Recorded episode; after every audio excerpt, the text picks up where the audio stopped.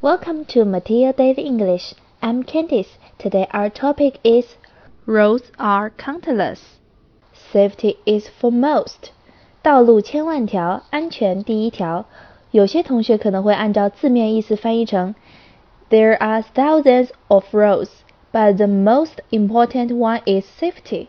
世界上有千千万万条路，但其中最重要的一条路就是安全。 上面这样的翻译虽然把意思说出来了，却非常冗长。